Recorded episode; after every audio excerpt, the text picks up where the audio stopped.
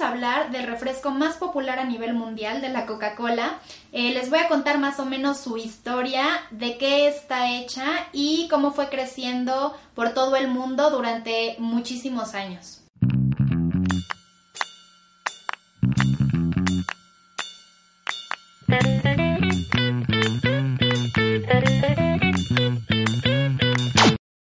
En 1886 el farmacéutico John S. Pemberton eh, estaba un poco obsesionado con crear un jarabe que además de curar eh, fuera rico, porque normalmente los tomabas y no eran nada ricos, entonces él quería que tuviera un buen sabor y además que curara y hizo muchísimas pruebas con muchísimas fórmulas. Y finalmente, el 8 de mayo de 1886, consiguió crear una fórmula que contenía nuez de cola, hojas de coca, caramelo, azúcar, cafeína y algunas hierbas que se negó a revelar.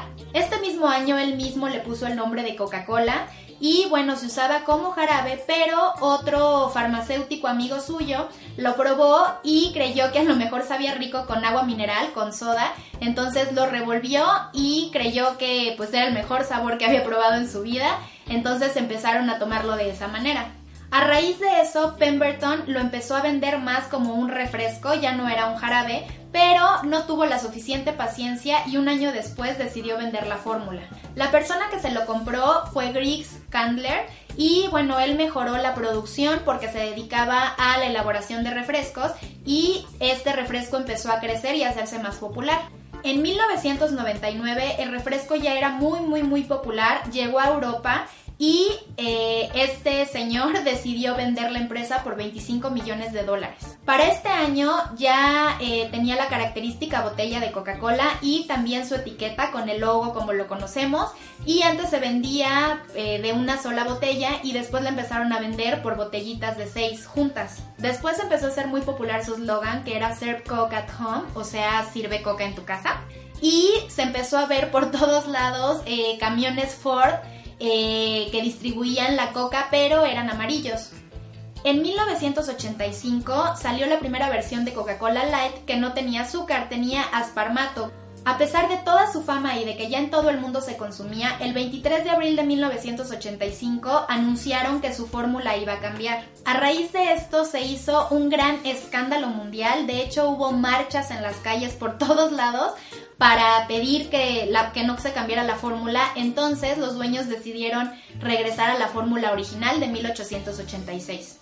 Pero mientras pasaba todo esto, todo este problema, eh, Pepsi arrancó, empezó a hacerse mucho más popular y entonces ahora sí empezó a darle competencia. A pesar de que regresaron con su fórmula original, ya tenían una competencia que era Pepsi, entonces decidieron este mismo año, en 1985, sacar una nueva versión que fue eh, la versión cherry o la versión de cereza y empezaron a venderla en todos los cines en paquete con las palomitas, entonces se empezó a hacer popular otra vez. Años después, en 2002, decidieron lanzar la coca sabor vainilla, que la verdad esa sí me gusta un poco con hielo, tengo que reconocer, pero no se encuentra muchísimo. Y también sacaron a la venta algunas otras que fueron de limón, de naranja, de lima, de frambuesa, sin embargo, es difícil encontrarlas. La verdad es que eh, no hay mucha producción ya.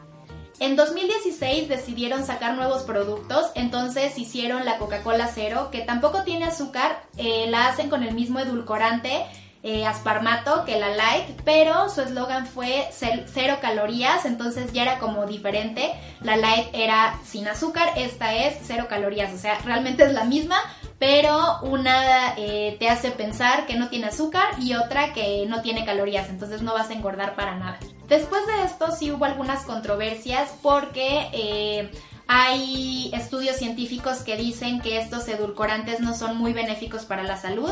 Sin embargo, eh, Coca no se vio muy afectada porque sigue siendo consumida por miles de personas en el mundo. Y bueno, después de esto deciden sacar la Coca cero sin cafeína, entonces así se hace muchísimo más natural y benéfica. En 2013 sacaron una edición especial que es la Coca-Cola Light, pero no está en todos los países, está por ejemplo en México, en Argentina, en Ecuador. La Coca-Cola Light, si la han visto, eh, tiene etiqueta verde y tiene la etiqueta verde porque usan eh, stevia que es un endulzante natural, ya no usan el asparmato. Y como tuvo buena aceptación en estos países, se ha seguido lanzando a través del tiempo a otros países. Y bueno, yo creo que todos sabemos que es la bebida que más se consume a nivel mundial. Y a pesar de que sea la bebida más popular, realmente no es la mejor. Eh, vamos a hablar un poquito de lo que le produce a tu cuerpo para que sepan mm, más o menos lo que pasa en tu cuerpo cuando la tomas y para que a lo mejor creen conciencia y no la tomen diario 20 veces al día, o sea, a lo mejor una vez a la semana o una vez cada dos semanas. En los primeros 10 minutos, tu cuerpo recibe eh, el aporte de azúcar que necesita diariamente. O sea, estás consumiendo en una Coca-Cola el azúcar que debes de consumir durante todo el día. Esto equivale más o menos a 10 cucharadas.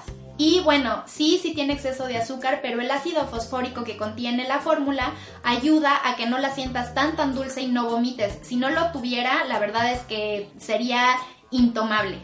A los 20 minutos de tomarla hay un pico de azúcar en tu cuerpo, entonces se eleva la insulina y tu hígado lo que hace es convertir esa insulina en grasa y alojarla en zonas en donde no quieres tener grasita, como en la panza, por ejemplo. A los 40 minutos se absorbe toda la cafeína de la Coca-Cola, entonces esto sube tu presión sanguínea y hace que el hígado mande toda la glucosa que está obteniendo a la sangre. Unos 5 minutos después el cerebro recibe dopamina, que es un neurotransmisor que eh, eleva la frecuencia cardíaca, sube la tensión arterial y también nos hace sentir felicidad. Una hora después el metabolismo aumenta para tratar de quemar todas las grasas que se produjeron. Y bueno, como ya les había comentado en algún video, la cafeína tiene un efecto diurético, entonces empiezas a eliminar más agua de la que deberías. Esto quiere decir que tu cuerpo se empieza a deshidratar y empieza a eliminar nutrientes que tu cuerpo requería. Entonces, pues bueno, la verdad es que como pudimos observar no es muy benéfica para la salud. Su fórmula tiene muchísimos ingredientes que pues no son buenos para estarlos consumiendo diariamente.